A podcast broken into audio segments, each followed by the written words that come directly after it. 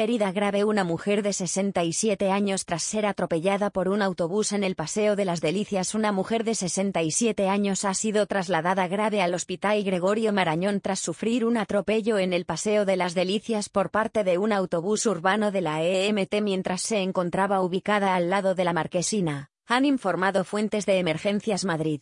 Los servicios de emergencias de SAMUR Protección Civil han intubado y estabilizado a la mujer trasladándole al centro hospitalario con las dos piernas catastróficas.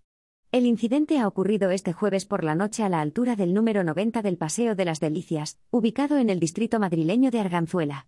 Los psicólogos del SAMUR Protección Civil han atendido al conductor del autobús que ha sufrido una crisis de ansiedad tras el suceso. Agentes de la Policía Municipal de Madrid se han hecho cargo de la investigación.